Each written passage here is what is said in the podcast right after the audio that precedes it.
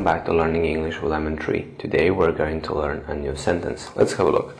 We're engaged. The wedding ceremony is in May. We're engaged. The wedding ceremony is in May. We are engaged. The wedding ceremony is in May. We're engaged. The wedding ceremony is in May.